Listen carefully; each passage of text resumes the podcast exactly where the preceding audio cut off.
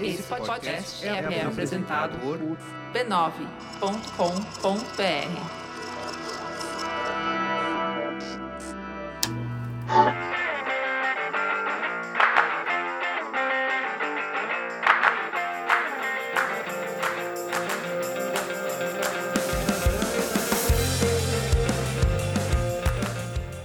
começando mais um Spoilers Talk Show, o podcast do spoilers.tv.br, onde a gente conversa sobre cultura pop e televisão. Eu sou a Letícia e hoje nós vamos falar sobre uma dúvida que sempre moveu histórias, seja no cinema, nos livros ou na televisão. Quem matou? Pam, pam, pam. Uh. Com a estreia na HBO da minissérie The Night Off e o sucesso de outras séries de crime e investigação, nós vamos falar sobre o que é preciso para manter o suspense e a curiosidade dos espectadores nesse tipo de série Afinal, todo mundo que está assistindo também é um detetive em potencial. Por fim, como sempre, no bloco Põe na Lista, nós damos nossas recomendações quinzenais do que estamos lendo, ouvindo ou assistindo. Comigo na mesa hoje está o Denis. Olá. A Silvia. Oi, oi. E o Gui. Oi. E é claro, a presença silenciosa da nossa editora de som, Fernanda, que pode ou não estar aqui hoje. Até o final do episódio a gente descobre a verdade. Uh. Antes de começar, a gente tem um recado que esse podcast é um oferecimento da HBO, que lançou no último dia 10 a minissérie The Night Off, que vai passar simultaneamente com os Estados Unidos todo domingo à noite às 10 e que fica disponível no HBO Go, que é o serviço de streaming do canal, no dia seguinte. Vamos lá? Vamos lá. Uh. O primeiro episódio de The Night Off ficou disponível na HBO Go duas semanas antes da série estrear, bateu recordes na HBO Go foram um total de 1,5 milhões de, de views do episódio, que ficou em segundo lugar em relação ao final de Game of Thrones. Então foi a coisa mais assistida é, da HBO Go ever. Eles nunca tinham, eles nunca tinham lidado com tanto, com tanto interesse por uma série que não era tão que não é tão conhecida ainda quanto Game of Thrones, que é o carro-chefe do canal. A série gira em torno de, justamente dessa pergunta que vai ser o tema do, do, nosso podcast hoje, o quem matou. Mas ela vai além disso. Ela não se trata apenas de um, de um mistério a ser solucionado. Ela se trata de com, o que acontece quando uma pessoa cai na, no sistema legal e tem que provar sua inocência. No começo desse ano, a gente abriu o ano falando sobre crimes. A gente fez um podcast espe específico sobre crimes, mas a gente queria diferenciar esse podcast inicial desse do Quem Matou. Aqui não vão ser as aqui a gente não vai falar sobre todas as séries de crimes, ou a gente não vai falar só é, especificamente de séries que de pessoas que resolvem crimes, de detetives. A gente vai falar de séries que têm o foco em um grande crime, um grande caso, um grande mistério. Porque isso é muito diferente de assistir um procedural que investiga toda semana e resolve, manda alguém pra cadeia em 40 minutos. As séries que tratam de crime toda semana e resolvem um caso por semana, elas são o equivalente de fast food de mistério. Então você tem um, pequeno mistério rapidinho, que vai ser resolvido por um policial que você já conhece, um detetive que você já conhece, um advogado que você já conhece, e bora semana que vem ninguém menciona aquele caso de novo. Séries de quem matou é, geralmente sustentam isso por muito mais tempo e exploram muito mais os personagens envolvidos no caso. Você não conhece geralmente o assassino é, de uma série ou, ou, a vítima de uma série por muito tempo quando é um procedimento de toda semana. Numa série, numa, numa série que se passa no universo de um único mistério, você tem um, um tempo de desenvolvimento muito maior e acompanha os personagens muito maior. E a gente quer falar especificamente disso agora. Essa explicação caracteriza bem o que é The Night Off, que a gente vai conversar aqui falando sobre o primeiro episódio, que é o que a gente já assistiu que conta a história do Nas, que é um jovem é, americano que mora em Nova York, de família paquistanesa, que você vê no início que é um jovem correto, certinho. Ele é tutor, ele trabalha, é, ele... ele trabalha ensinando atletas e ele tem umas aspirações de querer ser querer ter uma vida mais legal do que a vida que ele tem, talvez. Eu não sei. É, eu tive essa impressão assistindo o piloto, que ele queria, ele aspira está junto com os atletas, é. mas ele não está lá, ele é apenas um tutor, ele não é do time, ele quer ser do time, ele é, ele é um jovem jovem inseguro quanto a quem ele é. É, e a gente encontra ele nessa noite que ele tá tentando ser mais legal do que ele é, que ele tá combinando com um amigo de ir numa festa em Manhattan, ele mora no Queens, num, num bairro que é uma comunidade bem forte de imigrantes. E ele quer ir nessa festa, mas aí o amigo desiste de última hora, ele resolve pegar o, o táxi do pai dele emprestado, só que escondido do pai, para ir até a festa. E aí começam os erros. E aí uhum. começa o, o o desenrolar da noite que vai acabar sendo completamente definidora para esse, pra esse menino, porque ele, enfim, você passa por várias situações que são mundanas, mas que o que eu acho interessante na série justamente é que como a gente está acostumado a assistir Law and Order, CSI, a saber como a investigação de um crime é feita e como a gente sabe que vai acontecer um crime nesse episódio, você vê coisas mundanas como, ah, ele saiu do táxi e foi no, na loja de conveniência. Uhum. Ah, entrou alguém no táxi achando que o táxi estava ligado. Ah, ele, sei lá, fez alguma coisa muito simples, mas que você pensa, ah, isso vai voltar depois. É, então é legal, isso a gente vai vendo ao contrário, né? Porque tem o crime, daí a gente vai tendo, uhum. tendo os dobramentos do, do crime que aconteceu antes e tal. E agora é legal porque gente, é exatamente o que você falou. A gente vai vendo, tipo, putz, ele, ele colocou a mão, tipo, no táxi com a mão suja sem ver, sabe? Uhum. Ele pegou, tipo, a faca, sabe? Tipo, ele uhum. entrou na loja de conveniência. E acho que a gente vai já sofrendo por antecipação uhum.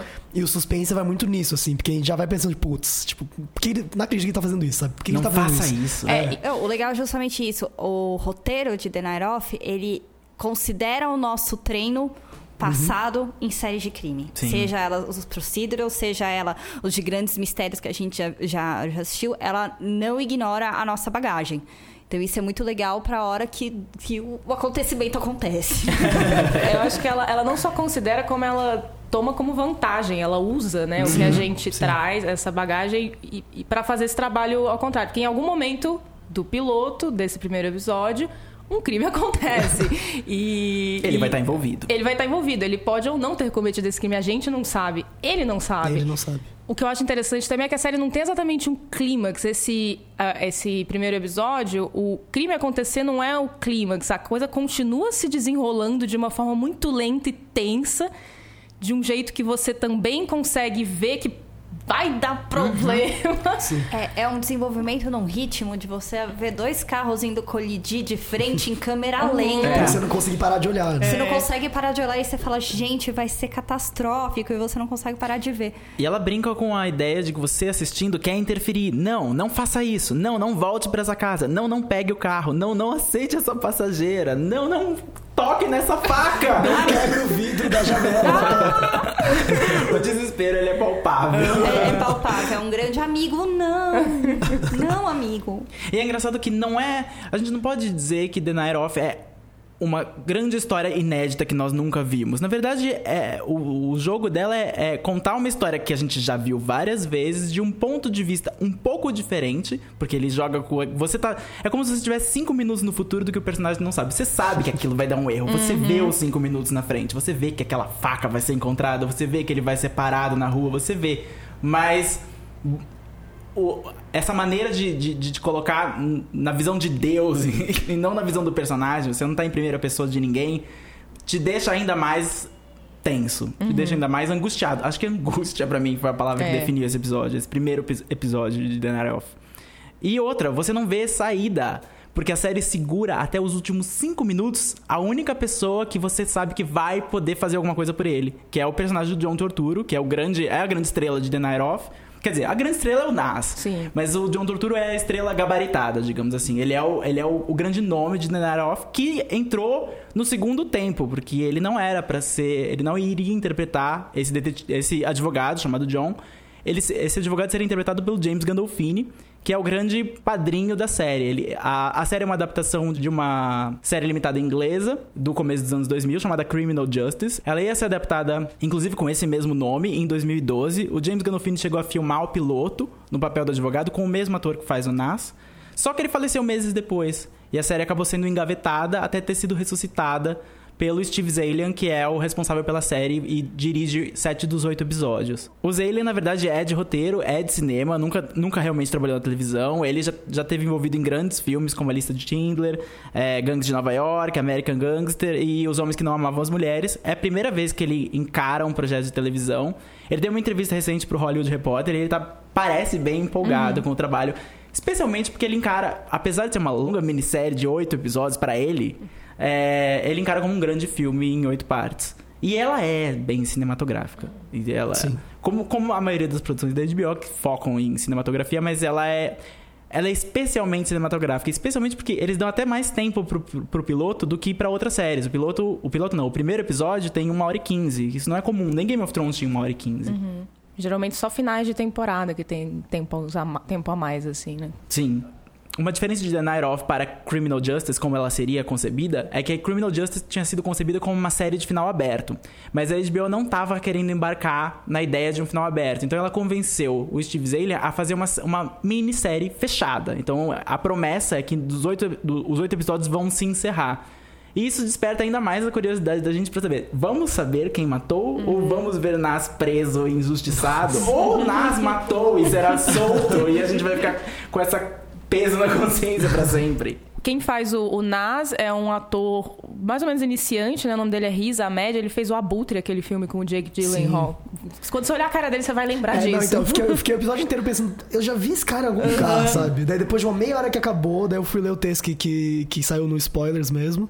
E eu fiquei tipo, ah, é verdade, ele fez o Abutre, que aliás é um ótimo filme é, também. Eu acho que é o grande trunfo da série é exatamente isso. É uma série que ela se baseia na dúvida. Será que foi ele mesmo que matou ou outra pessoa que matou? E para você acreditar que talvez essa pessoa seja inocente, você, ela tem que ser muito carismática, ela tem Sim. que te convencer, você tem que acreditar. Você não pode falar, ah, ele, ele não deve ter sido ele e o cara tem, meu, todas as atitudes que. Amigo. Não, né? não dá. É, tipo, né? Então, toda a interpretação dele de desespero, de. de cara, não tomar atitudes inteligentes, ser super inocente, ser super, enfim, ingênuo em relação ao que estava acontecendo. De não pegar um Uber pra ir pra festa. É, de não pegar um Uber. tipo, é, é, é, desesperador e você fala, ok, eu, eu, eu acredito que esse cara não cometeu, eu quero ajudar ele. Então, assim, cenas de, por exemplo, quando ele tá na delegacia que, tipo, dá vontade de falar, cara, fala alguma coisa. Abre não, essa ele, boca, Quando chuchu. ele tá tentando fugir da delegacia e, tipo, Ai. ele fica voltando. Tipo, não, amigo, sai, vai embora, sabe? Não, tipo... vai embora. Ou então fala alguma coisa. Gente, então, o que aconteceu foi isso, isso, isso, isso, isso. Isso, isso, isso, isso. Abre a boca. Mas é, então, o personagem é. dele é muito, tipo, que realmente não conseguiria falar, sabe? Porque é. ele é muito, tipo, juvenil nisso, uhum. sabe? E travadíssimo sim, socialmente. Sim. E ao né? mesmo tempo pensa, vocês, nessa é, situação... Né? Eu acho que eu estaria desesperado. Talvez eu, eu pense, lógico que eu não pegaria uma faca, lógico que eu não esfaquearia uma pessoa na mão e acharia normal. Mas ele tava numa situação bem alterada. Ah, né? isso, isso eu acho que o estar na situação, ok, mas a partir do momento que você chega numa delegacia e as pessoas falam, oh, tô te incriminando, a primeira coisa que você fala é botar on the record o que você lembra. Será? Não, a primeira coisa Será? que você fala é não falar nada, porque não... advogado. É, advogado. Eu mas... acho que eu me senti muito mal, porque na verdade eu olhava para ele e ao mesmo tempo que eu dava instruções para ele, assistindo, falando, faça isso, não faça aquilo. Eu pensava, eu no lugar dele talvez estivesse ainda mais. Acho que a primeira coisa é ligar pra minha mãe. mãe, então.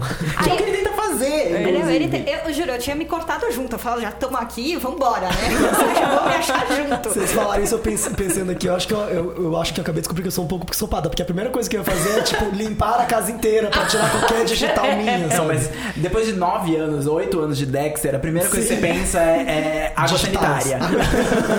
Sim. Você fala, água sanitária, vamos lá. É, eu acho que o Nas não assiste tantas séries não assiste, como a gente. É, exato, né? Então, uma coisa que. Desculpa, fala. Então, o personagem do Reese é, é traduz tão bem esse momento de desespero que quando você tenta fazer exercício, mas se eu fosse ele, que, que você entende o, des, o desespero e você perdoa até todos os erros crassos que ele, que ele criou uhum. ali, né? Que ele fez ele tem que ser envolvente, uhum. né? Ele uhum. consegue ser um personagem envolvente, que eu acho que é o segredo de qualquer série de mistério e que, que tem uma grande pergunta. Assim. Especialmente assim. nas de Quem Matou. Uhum. Se a gente fosse falar de Marcela, que estreou recentemente no Netflix, por exemplo, é uma série inglesa. Não é uma série. É, é uma, ele, o Netflix lança como uma série original, mas na verdade a distribuição é dele. É uma, uma série da, do ITV, o canal, o mesmo canal de Dalton Abbey. E Marcela também tem uma personagem que está envolvida numa série de assassinatos especificamente num assassinato uhum. e ela, assim como Nas, teve um blackout, ou seja, ela não é uma narradora confiável. Uhum. Eu não sei exatamente pelo que ela passou, eu não vi exatamente pelo que ela passou. Só que a Marcela é ainda mais, ainda mais, você desconfia ainda mais é. da Marcela do que do Nas, porque a Marcela em parte não é fluxo cheio. Uhum. e outra ela, ela é uma policial, ela É. tem experiência, ela usa armas, ela sabe o que mais ou menos o que ela tá fazendo e ela, ela saberia esconder um corpo, inclusive sabe. Ela saberia o que fazer no lugar do Nas. Exato. Exatamente, Pode ele dar não um, sabe. um cursinho pro Nas aí, se a gente fizesse esse, esse encontro Marcelo, Marcelo e Nas. Isso, isso é bacana no- na- nas grandes séries aí de, de quem matou, porque a Night Off tra- traz um olhar diferente, né, da questão do eu preciso ter um personagem que vai ser acusado muito envolvente, porque tem aquele papo todo, né, que psicopatas são extremamente sedutores, que eles te envolvem, eles conseguem te manipular, eles conseguem te seduzir, eles conseguem te convencer de qualquer coisa. É uma característica, né, que está dentro das 250 descrições do que é um psicopata, né? E aí você tem um. A, a- o Adrianoff chega com um personagem que é envolvente, é fofo, é super família. Tem os olhos do tamanho da cara, assim. Ele parece um anime, ele parece um anime. E você, no fim das contas, você se envolve por ele, você torce por ele, mas ah, lá no fundo, você já viu tantas séries de investigação e tantos casos de psicopatas fofos, né? Vamos lembrar também de The Fall e etc. Você fala, eita, será ou não será? Eu tô torcendo, mas será ou não será? Que é- Ai, meu Deus. Que é isso que o, o investigador, o primeiro investigador, ele, ele tenta arrancar dele. Ele fala, tipo, tá, mas conta aí pra gente então, tipo, que ela, ela te. Ela te. Ela não aceitou, tipo, pegar você, tipo. Ele tenta tirar uma confissão, É, né? então. Mas o bom de The Night Off é que, apesar da gente ter tá versado em psicopatas da cultura pop, da televisão, The Night Off não passa, ou pelo menos ela não transmite a ideia de que você tá vendo uma série sobre psicopatas e monstros. Você tá vendo uma série sobre uma investigação criminal que vai, Uhum. vai acontecer sobre um- uma pessoa, um indivíduo, um cidadão normal que caiu nessa situação, que é a maioria da- do, do, do que acontece. Quem ouviu o Serial é, sabe que tem um momento em que a Sarah, que é a, a apresentadora do, do podcast, conversa com uma advogada do Innocence Project e ela pergunta sobre. Ela pergunta, mas e se o Adnan, que é o meu suspeito, que é bem parecido com o Nas, por acaso, é um psicopata? E a advogada fala: Sabe quantos psicopatas eu encontrei na minha vida? Quase nenhum. Nunca. Nunca encontro psicopata. Eu só encontro pessoas que estão em situações extraordinárias e que ou não fizeram alguma coisa ou se meteram em alguma coisa que não deviam. Mas psicopatas são muito raros. E The Night Off toca nessa tecla, sabe? Tipo, ele não é um psicopata. Se ele matou ela, foi quase um acidente. Foi quase uma coisa fora do controle dele. Não que ele não seja culpado por isso. Mas foi uma coisa fora do controle dele. Não é uma coisa. Não, não dá a entender que a série vai terminar com um grande twist, tipo, as duas faces de um crime do Edward Norton, que de repente, meu Deus, ele tem duas personalidades. Isso não vai acontecer. Não é esse tipo de série. Isso também me lembrou um pouco é, Rectify, Sim. Né, que também esbarra aí, né, nessas questões do é inocente, não é, e provar o contrário, né? Rectify é, também acontece a investigação, só que depois que ele é solto, do, que ele consegue se liberar do corredor da morte, depois que ele é acusado de um assassinato de uma ex-namorada. Muito parecido com o caso de Serial e, e, e flerta aí um pouco com o caso de The Night Off. Então, essa questão toda do, cara, você foi parar na hora errada, no lugar errado e manipularam toda a situação para te incriminar. Né? E a, a manipulação vem tanto do, do. Ah, talvez tiverem incriminado mesmo ele de propósito antes da investigação, ou durante a investigação foi falha a ponto de te incriminar porque não olhou com cuidado os outros detalhes. Em Rectify, tudo indica que várias coisas aconteceram pra manipular aquela investigação pra colocar um menino de 16 anos, 17 anos na cadeia por 20 anos. No corredor da morte. Mas ao mesmo tempo, a gente não sabe o que aconteceu.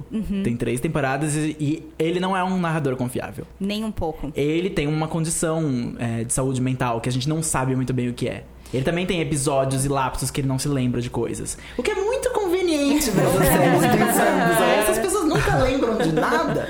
É, não, e ele também, o crime dele, assim como o do Nas, ele tava também sob efeito de drogas. Também, Né? sim, no caso chá de cogumelo. é, chá de cogumelo, o caso do Nas, acho que todas as drogas sintéticas que poderiam existir em Nova York, ele consumiu num curto espaço de tempo. As séries que têm foco no suspeito sempre querem deixar em dúvida se, você, se o suspeito é de fato criminoso ou não é. É o jogo da série.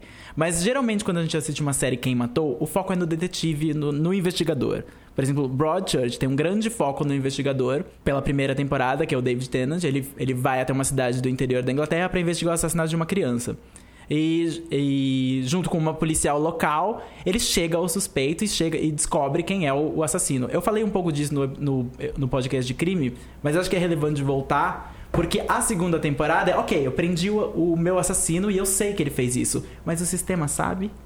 E daí o foco se torna o suspeito que está sendo investigado é ou não culpado. Porque eles, eles têm uma prova, uma confissão, mas eles não têm nenhuma, nenhum fato. E aí a série fica uma, vira uma outra série. The Broadchurch é o único caso de uma série que tem os dois lados. Ela tem a investigação do ponto de vista do, do policial e a defesa do ponto de vista do culpado. Essas séries, e eu acho que aqui entra também Making a Murder, que é a série de documentários da Netflix, ou é, uma série que fizeram recentemente na ESPN sobre o caso do O.J. Simpson, que também é uma série documental sobre, sobre o caso, elas se interessam pelo suspeito e pelo sistema, pelas outras pessoas que estão ao redor do, do suspeito.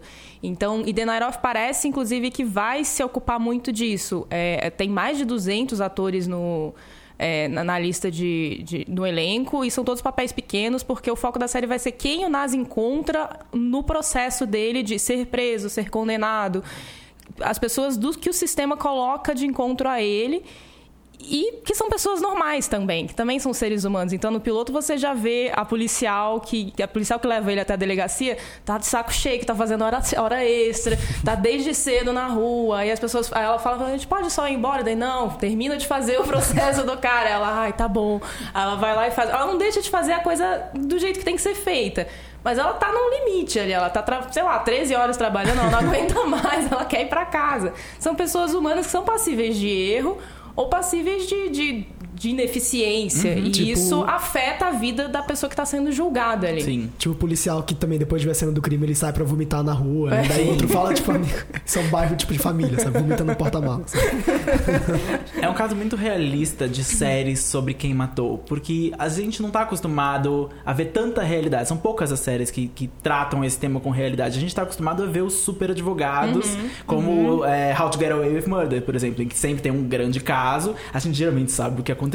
Tem um, tem um mistério, tem alguém que, na primeira temporada, por exemplo, tinha quem matou a, a Laila, que era o, o, foco principal da, do ano da turma ali, mas eles principal. mesmos tinham cometido um outro crime e a própria advogada, de, a professora deles tinha cometido seus outros crimes e aí fica uma coisa meio rocambolesca e você sai da, da série. Você já não acredita que aquelas pessoas, aqueles, se, se aparecesse um, uma policial cansada que trabalhou 13 horas, nesse contexto em que tem é. 50 mil crimes para investigar, você entende. Você entende que aquilo não, não é exatamente o foco. Mas é diferente também das séries de investigação como Sherlock, Elementary ou até Law and Order, em que você sabe que vai ter uma resolução do fim, que a pessoa culpada vai ser presa. Você uhum. tem essa certeza. E ela geralmente. já apareceu no primeiro ou no segundo bloco. Ela é a segunda pessoa que aparece, geralmente o, o, o ator mais, mais bem pago. É. Exatamente. Se você já viu ele em Breaking Bad, ele vai ter matado ele alguém. Vai aparecer de novo. Mas ela dá a ideia de resolução. Por isso que é um procedure. Tem um começo, um meio e um fim. Uhum. E você não se demora tanto nesse processo e nos defeitos do processo e nos limites do processo. Essas séries mais lentas, como The Night Off, como Making a Murder, elas se, se fixam muito em cada um desses passos do processo e dos problemas com ele. E quando você entra, você se afunda no processo, você descobre que não tem um final fácil, um final feliz. Não é uma certeza que o assassino no fim vai estar preso, que a pessoa que está presa, você tem certeza que ela é um assassino. Você perde um pouco essa ilusão de que justiça será feita. Né? É, não, isso é ainda mais pesado ainda pensar assim, mas você perde essa ilusão de que a justiça é sempre feita. É. Sim. Ela pode ser feita, mas não é uma garantia. A partir do momento que você entra naquele processo, que ela vai acontecer. É, eu, eu, eu acredito que eu comentei isso no, no, no podcast de de crimes, né? Mas vale trazer também de volta, que é o, esse olhar super atual da, da crise carcerária que, que o, os Estados Unidos vem vivendo, né? Principalmente assim, quando uma série de, de é, grande mistério de crime tem o foco no detetive, a grande ideia é mostrar que o detetive, que enfim, a, o foco, o objetivo é prender. Né? Agora a gente está vendo uma série que, cujo foco é o, não é o quem vai salvar, quem está tomando toda a ação né, daqui para frente é o, o cara que, tá, o que vai ser preso, mais o seu advogado Né? Os detetives vão ser pessoas que vão começar a rodar pra, eh, durante essa investigação. Já nesse primeiro episódio, já dois detetives já interrogaram Nazi, já mudaram o processo e já, já interferiram ali, né? É, para mostrar justamente que você não tem esse super detetive que se dedica 100% ao caso, vai acabar, tá, eles estão eliminando aos poucos esse, essa figura desse super detetive que é atormentado forever pelo caso, essa coisa do The Following que o Kevin Bacon fez aí, que é o, o, o crime que vem, o, o assassino que persegue ele para sempre na carreira dele, para justamente mostrar que não, quem, quem é perseguido é, efetivamente pelo crime é o seu é o, o, cara que cometeu ou foi acusado dele e o, a sua, sua turma de defesa, e não o, o, detetive do caso, porque ele não faz carreira sobre o caso. Isso não existe, isso é ficção. É uma, eles estão tentando trazer esse lado, apontar essa ineficiência do sistema, porque é muito atual nos Estados Unidos isso. Então é muito legal. Esse, é um olhar novo em cima do, do, da questão do mistério do crime. Vai além do, do quem matou. Apesar do quem matou, quando ele é bem utilizado mesmo que eles foquem no, no, detetive, que é o normal, geralmente, especialmente na, na literatura de, de, detetives, de mistério, o foco é no detetive, os grandes personagens que investigam crimes ou que estão em, em, roteiro de crimes são os investigadores. Você conhece Sherlock Holmes, você mal lembra dos crimes que ele, os vários contos em que ele investigou e prendeu alguém, foi responsável por prender alguém.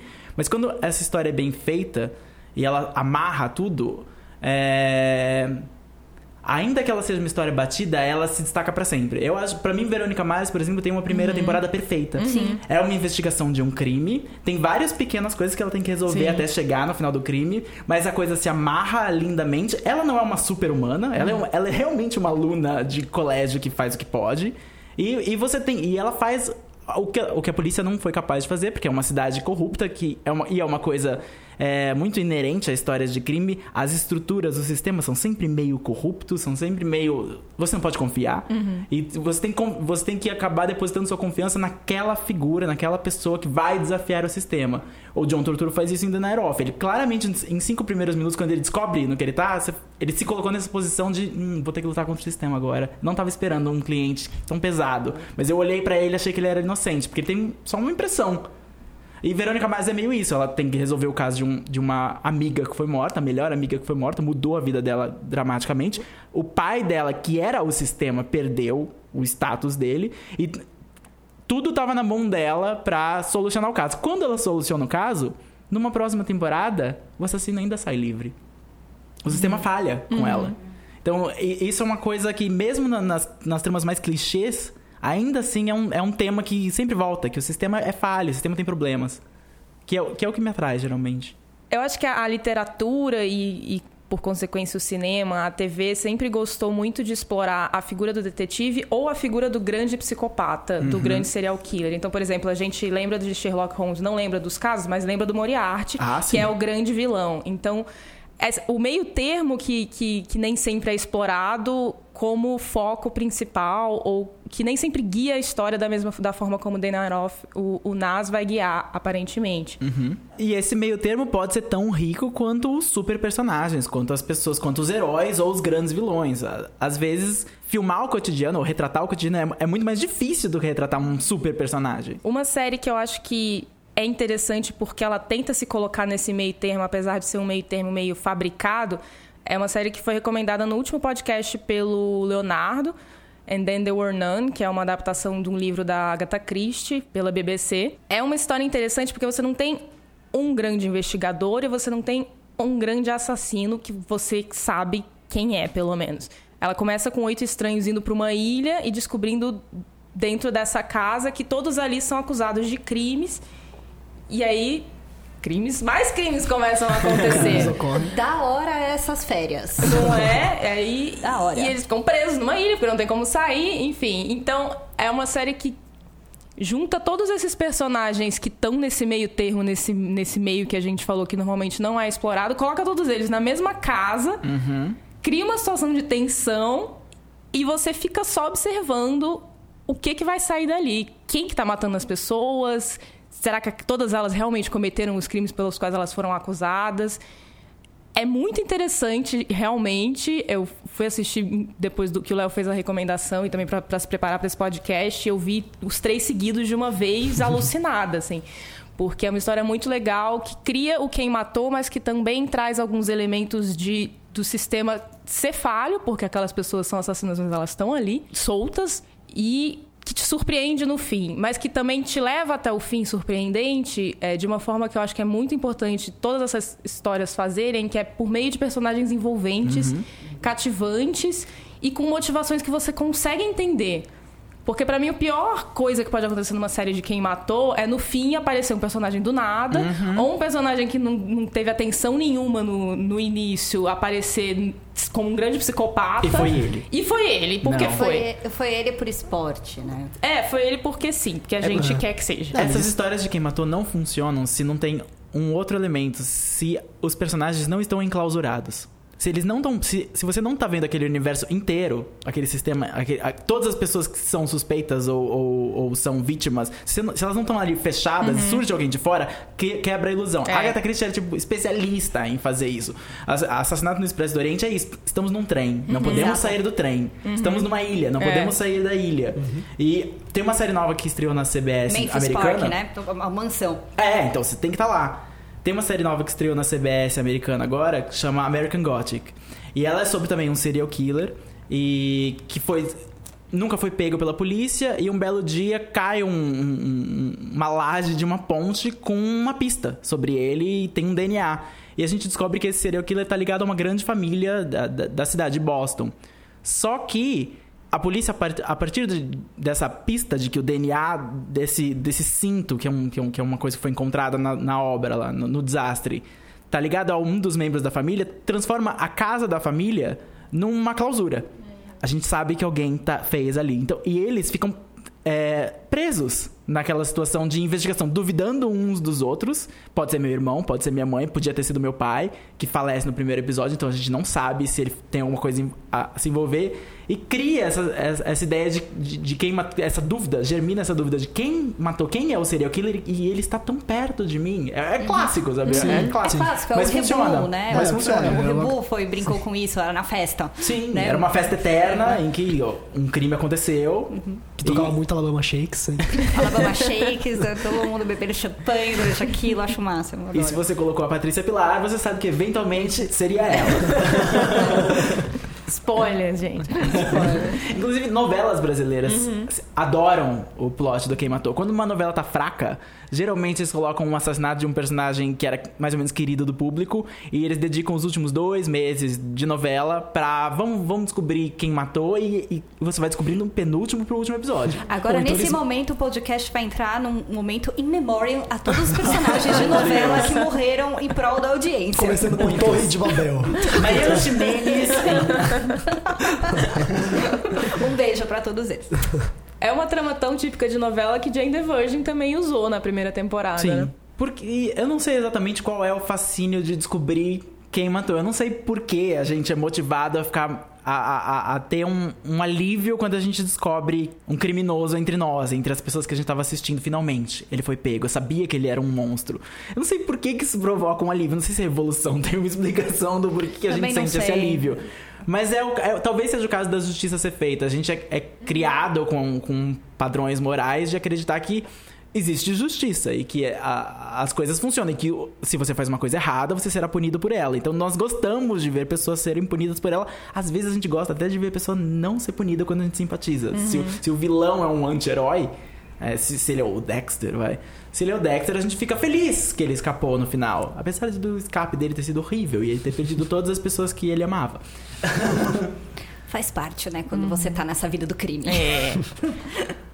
É, mas uma coisa que eu acho que você falou sobre isso, eu acho que é muito mais além da questão da justiça. Eu acho que é, é uma coisa muito mais instintiva do você saber que o predador saiu da tua área. Né? A partir do momento que você sabe que existe alguém igual a você, que tá aí camuflado como uma pessoa normal, que pode te atacar e te tirar a vida, é nosso instinto natural. Da outra vez eu fui, eu voltei pra, pra bruxaria, agora eu tô voltando pra biologia, né? é, é natural que a gente dispare esse mecanismo aí de ansiedade, né? Cara, tem um, pedra, um predador escondido no meio desse povo todo, desse matinho todo, que pode, meu, vir me, me esfaquear quando eu tô dormindo, né? Então, você você saber que ele foi retirado, né? Que, tipo, você sabe quem é e pode se tomar uma atitude sobre ele, afastar, retirar, bater, não sei. É um alívio. É um alívio é, que te garante a sobrevivência. E a dinâmica de capturá-lo é. O jogo de gato e rato é, o que- às vezes, o que você se interessa. Fall, por exemplo, se baseia justamente em você saber quem é o assassino, saber quem é a investigadora, né? Que vai atrás dele e ver os dois convergindo. Isso é o que, o que te leva a querer assistir a série. Você não, não tem nenhum mistério de quem matou, você sabe quem matou. Mas pra ela, tem. E você assiste a série do ponto de vista dela. Quem é esse assassino? E você quer ele retirar porque uma vez que ele sai da rua, acabou o predador de mulher que tá solto lá em Belfast.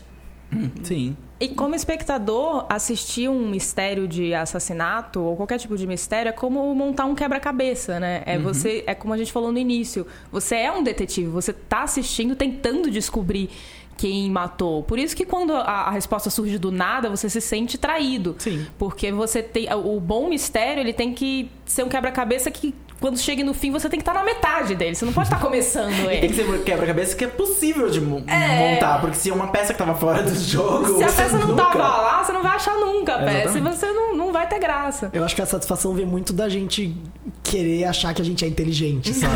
Também. Assim, tipo, ah, tô, tô sacando o que tá acontecendo. sabe? Que eu acho que vem dessa nossa vontade de se proteger e de pensar, ah, talvez se tivesse um predador aqui no, em meio a, a gente, eu saberia descobrir. Saberia?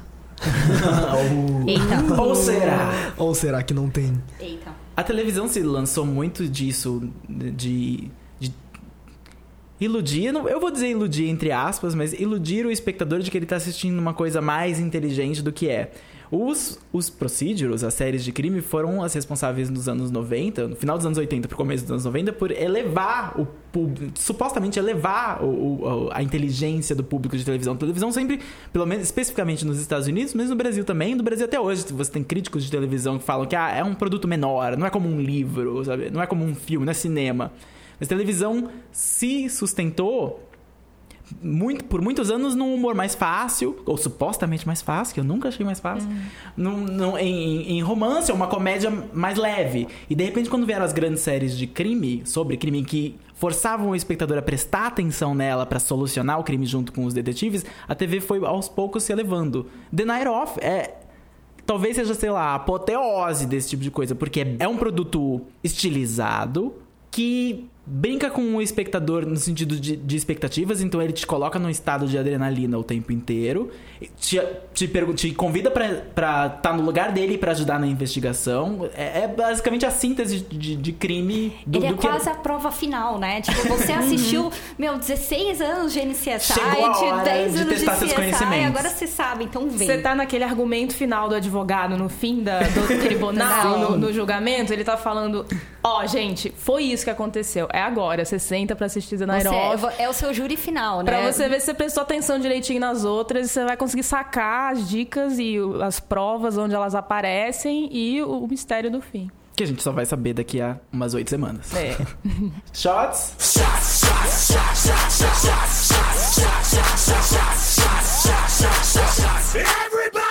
A pergunta de hoje é: se você fosse injustamente acusado de um crime, ou será que foi injustamente mesmo? Tudo bem, você só foi acusado de um crime, vai? É, quem seria o advogado, ou detetive, ou policial que você gostaria que adotasse seu caso pra solucioná-lo ou te defendesse num, num julgamento? Se eu fosse acusado de um crime e eu não fosse a pessoa que o cometeu, eu sempre tive uma, uma detetive da ficção que eu adoraria que pegasse o meu caso e me inocentasse. Que é a Jessica Fletcher de, de Assassinato por Escrito, Murder, She Wrote. É uma série velha. A Jessica Fletcher, ela é interpretada pela Angela Lansbury. E ela é tipo, maravilhosa, porque ela sempre acha o culpado. Ele é sempre um dos vizinhos. E ela sempre oferece um chá pra ele antes de chamar a polícia. Então ela é muito educada mandando a pessoa pra cadeia. E ela sempre livra a pessoa que entrou na situação de gaiato. Eu adoraria ela investigando, porque ela investigaria o o meu crime com muita classe, muita dignidade. Em 40 minutos eu estaria solto. Seria maravilhoso. É a melhor pessoa. Porque, por exemplo, eu, eu só consigo pensar em quem eu não queria. Tem muito mais gente que eu não queria. Eu não queria o Matt Murdock investigando o meu caso. Nossa, jamais. Eu estaria preso. Péssimo eu advogado. nunca queria o Demolidor no meu caso. Jamais. Mas Angela Lansbury, como Jessica Fletcher em Assassinato por Escrito, seria a minha defensora. É, eu chamaria o, o Ned de Pushing Daisies. Porque ele ia simplesmente pegar, acordar a pessoa e falar: Quem te matou? Ok, beleza, tchau. Pronto, cinco minutos, acabou. Muito prático. Mas você tem que provar isso pra. Você já tá preso, você tem que provar. Ele tem que ressuscitar, no caso, no banco dos, do, do- do- da testemunha, né? tipo, ressuscita o cadáver, fala que matou, mata o cadáver. Ou você faz isso, mas eles também contratam um bom advogado pra ele ir atrás do, Sim, do- do- sim. e acusar o, réu- o É um assassino bom real. plano, é um bom plano. É um bom plano. E se a pessoa não viu, você se ferrou, mas tudo bem. Já foi, já foi. Eu chamaria a Miss Fisher de Miss Fisher Murder Mysteries, que é uma série australiana em que ela faz um- uma, uma detetive particular. E se passa nos anos 20, se não me engano. Lá na época do jazz, assim. Então, por que eu queria? Primeiro porque ela é muito boa, ela ia descobrir quem matou, ia me livrar. Mas também porque ela usa roupas maravilhosas. seria extremamente estilosa investigando o meu crime. E poderia me dar muitas dicas de... de fashion, de moda, de cabelo, de tudo na época. Você sai inocentada e com uma makeover. Exatamente. Incrível, é um pacote completo. Dois em um. Extreme Makeover Crime Edition. Silvia. Eu, eu formaria uma liga, né, de advogados, porque obviamente eu teria, né, pra esses casos você tem que né, desembolsar uma grana, né? Então, assim, é, eu colocaria a Alicia Florrick, que já que ela Importante. conseguiu livrar o Sweeney de, Realmente. um bilhão de vezes, né? Tipo, ela vai conseguir resolver meu caso, né? Mas junto com ela, pra, pra facilitar o dia a dia, porque a Alicia às vezes é um pouco dura, né? E ela é muito atarefada também, né? Vai que a Grace liga falando que ela vai virar meu, tipo, meu budista, né? E o marido dela resolve ser preso pela enésima vez e atrapalha, né, a minha. A minha Investigação. é, o meu julgamento todo, o meu processo todo. Eu queria colocar junto com ela um advogado que apareceu, que ele me encantou muito é, pela capacidade dele é, pegar um caso que quem estava sendo acusado não fazia ideia do que estava rolando, ele não fazia muita ideia do que estava rolando, mas ele deu um jeito usando assim direito arte, assim, que é um advogado, eu nem lembro o nome dele, mas foi o advogado do, do Richard Hendricks é, em Silicon Valley Ah. da Pied Piper quando a- o Hully tentou acusar eles que o Pied Piper deveria ser propriedade do Hully, porque eles tentaram provar que o Pied Piper nasceu dentro do Hully, que eles começaram a trabalhar paralelamente quando todos eram funcionários do Hully. E ele conseguiu provar que não. De uma maneira muito louca. E quando chegou a intimação, o Hendrix olhou e falou assim: "Ah, O que, que tá acontecendo? E aí eles acharam, e esse, esse advogado é ótimo porque ele já foi preso, ele já não sei o que cometeu fraude, ele já é, quase perdeu a licença porque ele brigou no tribunal tal. Então o cara é safo pra caramba nessas coisas de sistema falho. E aí você juntava com uma lixa Floric que, meu, tipo, entra lá, então resolvi o caso. Todos os nossos crimes foram assassinatos. E o crime da Silvia foi de uma fraude. Ela cometeu uma fraude. Ela quer um advogado de propriedade intelectual. Não, mas ele, ele sabemos não- quem é empreendedora da mesa. É, não, mas esse cara que o Richard contratou, ele nem era de propriedade intelectual. Ele só foi assim, cara, você não sabe o que ele tá, você tá acontecendo, chama esse cara que ele resolve. Ele é quase um sol, assim, do Silicon Valley, cara. Era muito engraçado. Nossa, o sol seria uma boa pra Sol, sair de. Better Call Saul. Better Call Saul. Então, assim, eu formaria essa liga de advogados aqui, tipo, a Alicia Florrick e o coisa. e, tipo, E você que tá ouvindo, quem que você chamaria? Cola- Manda aí nos comentários pra gente ver. eu quero saber, na verdade, quem da turma escolheria a Annalise Keane. Porque provavelmente, se você Ah. contratar ela, provavelmente você vai matar alguém da turma dela. É, é melhor não chamar a Annalise Quem topa? É, é, é Depende, muito... você gosta muito dos seus amigos? Porque pra te salvar, provavelmente um dos seus amigos vai acabar morrendo no processo. E eu queria saber quem é louco o suficiente pra trazer Olivia Pope. Nossa, Olivia Pope eu vou ter que matar um deputado. Vai dar problema. Dependendo do deputado. Não, não, não. melhor não. Vamos pro Põe na Lista, então? Vamos. Hoje que eu ponho na lista é, é quase um, um dois em um. Na verdade, é, é um item e daí mais um adendo. É, eu tô recentemente lendo o livro da misteriosa autora Helena Ferrante, que nós não sabemos quem é. A Amiga Genial, o primeiro livro de uma quadrilogia dela.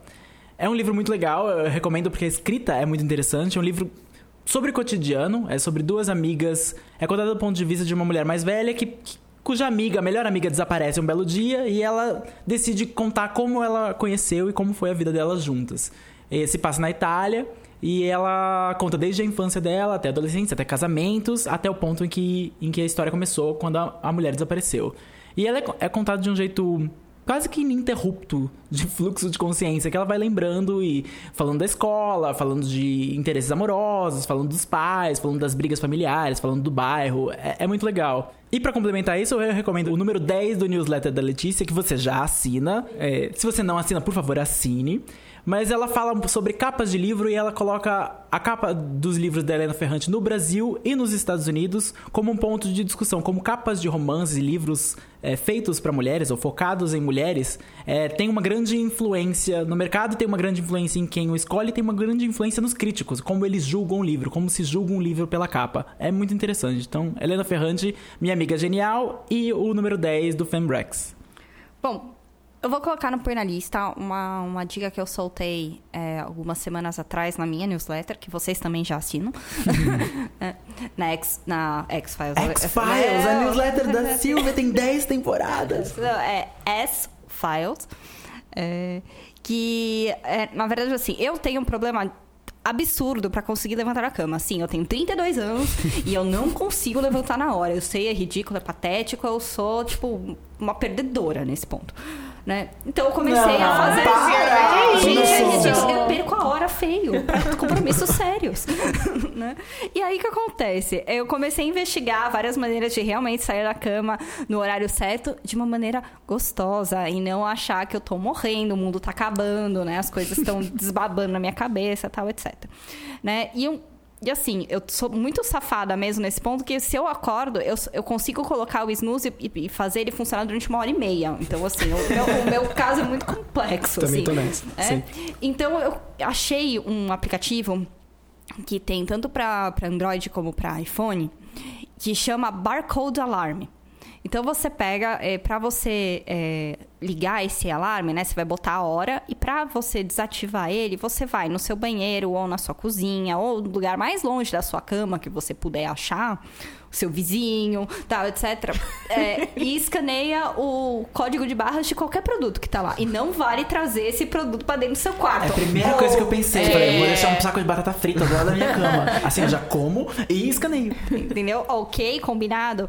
Então, o que acontece? Quando essa coisa começa a tocar, ela começa a tocar baixinho, tal, etc. Só que assim, esse alarme não para, ele é pentelíssimo. Então você é obrigado a catar o seu celular, andar igual uma múmia até o produto que você escaneou. Tenta. É, é o código de barras da sua geladeira, que geralmente está colado, então porque você não tem como trazer a geladeira. Ou então da sua TV que está atrás da TV, assim. Tenta uma coisa grande. E aí você acorda, e quando você se vê, você está parado num outro cômodo da casa. Então você já vai ter que levantar de alguma maneira. Então é, é minha dica, o barcode de alarme para todo mundo que não consegue levantar da cama. Força aí, galera. Tamo junto. Como eu achei superar? que era qualquer código de barra. É um específico. Eu já ia pegar não, é primeiro pasta você, de dente. Quando você... Mas você escolhe você um escolhe. e tem que ser aquele. Tem que ser aquele. Caramba. Se agora roubaram sua geladeira, né? você nunca vai parar. Não, tem um plan B. É ótimo. Isso tem um plan B que você clica assim, plano B. Ah, meu e Deus. aí fica, tipo, a sua tela fica vermelha e branca, e na hora que ela fica branca, você lê o código de barra. Então você tem que prestar muita atenção pra ler com aquela Nossa. luz piscando na tua cara e você não tem como acordar. Mas eu, eu nossa, eu vou entrar em desespero se isso acontecer. Então, é, mas, é, mas aí você acorda, desespero acorda. A ponto de cometer um crime? e você, Letícia? Há um tempo, acho que foi o primeiro podcast desse ano, quando a gente voltou das férias, eu recomendei a playlist de Crazy Ex-Girlfriend, que tava colocando todas as músicas que tocavam na série no Spotify. Eles agora têm todas as músicas da temporada inteira e comentários da Rachel Bloom, da, da showrunner e do Adam, esqueci o sobrenome dele, que também escreve as músicas junto com a Rachel, falando sobre o contexto da música, de como ela foi criada, de onde veio a ideia, como é que foi o processo, quem escreveu cada parte. Enfim, é muito legal, assim, é ótimo para você colocar num domingo e ir ouvindo e fazendo faxina no apartamento, assim, arrumando as coisas, sabe? Você vai ouvindo a música, você se diverte, depois entra um comentário como se fosse um mini podcast, assim, falando sobre sobre, sobre a série. É super legal para quem gosta da série, vale muito a pena. Tem uma, a playlist tá lá disponível no Spotify, a gente linka no post. E você, Gui? Eu vou indicar um filme. Na verdade, é um filme já um pouquinho antigo, ele é de 2010. Mas o motivo que eu indiquei esse filme é porque na semana passada o diretor dele faleceu. Ele é, o Kiarostami, que é um puta diretor iraniano. Ele foi responsável por, por, colocar o cinema iraniano no mapa, assim. Ele morreu já com 76 anos. E ele tem, tipo, muitos filmes bons, tipo, muitos, muitos, muitos mesmo, assim. É, é até difícil escolher um, mas eu decidi escolher o Cop Fiel, que é o mais. É um dos mais recentes, é um dos últimos que ele dirigiu. E ele é. Não vou dizer que ele é fácil de ver, porque ele não é fácil de ver. Mas ele tem a Juliette Binoche, ele tem o Jean-Claude Carrière, e, ele lida muito sobre a questão de cópias e de, de produtos originais e de se o que você tá vendo é realmente algo que acontece ou que não acontece. Ele fica, ele fica muito nessa dinâmica, porque para explicar um pouco o que acontece, o filme lida com um casal que eles estão no lançamento de um, de um livro, que é o Cópia Fiel, e, e que fala sobre essa questão de originalidade na, na obra de arte, enfim. Depois de uma palestra do autor do livro, é, você começa a centrar na, na relação entre dois personagens, que é a, a e o, e o James, que é a Ellie e a Julie Binoche. E só que a cada cena você fica meio em dúvida de qual é a relação deles, porque às vezes parece que eles acabaram de se conhecer, daí na cena seguinte parece que eles são um casal divorciado, que estão discutindo a relação, na outra cena parece que eles, que eles continuam casados há anos, enfim, eles sempre ficam brincando com isso de o que, que é, o que, que é verdade, o que, que não é, e, e eles estão interpretando, eles estão, tipo, fazendo meio que uma terapia de casal ali, e é muito louco que cada cena, tipo, a Juliette Binoche fala três idiomas no, no filme, tipo, às vezes ela tá falando, tipo, francês, assim, tipo... Juliette Binoche, né? Se você chama Juliette Binoche, você, né, no mínimo... Então, então fala muito dessa questão, tipo, da naturalidade, enfim. E é, é, é bem interessante e é bom, assim. Se você nunca viu nenhum filme do Kiarostami, é, não sei se esse é o melhor filme de todos eles, mas é um, é um filme interessante pra você começar. Indico. Cópia fiel. Cópia fiel. Legal, Gui. Legal, Gui!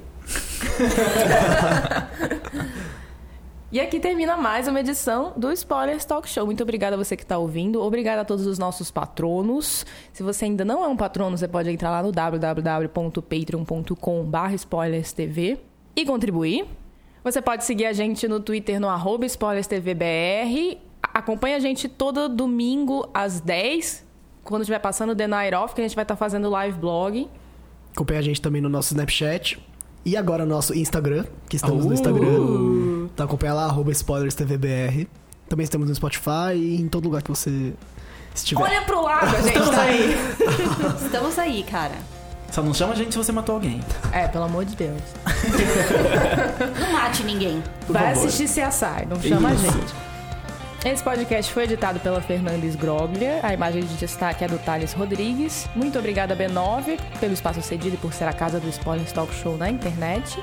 E até a próxima. Até a próxima. Tchau. Até, tchau, beijo.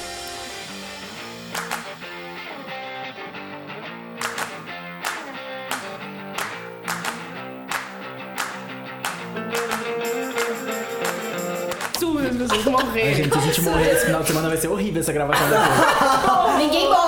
Ninguém ok? morre, Até sair esse Deus. podcast. Nem mata ninguém. Se alguém for preso por assassinato, vai ser uma merda Tchau. também. Primeira coisa, primeira coisa, eu vou ligar pra vocês. Eu vou falar, Denis. Não encosta em nada, não pega a faca. Nem as drogas. Alguém me traz água sanitária. Gente, já sai daqui e compra um burner né, na, na TIM pra poder ligar pra gente. Enfim, vou começar de novo.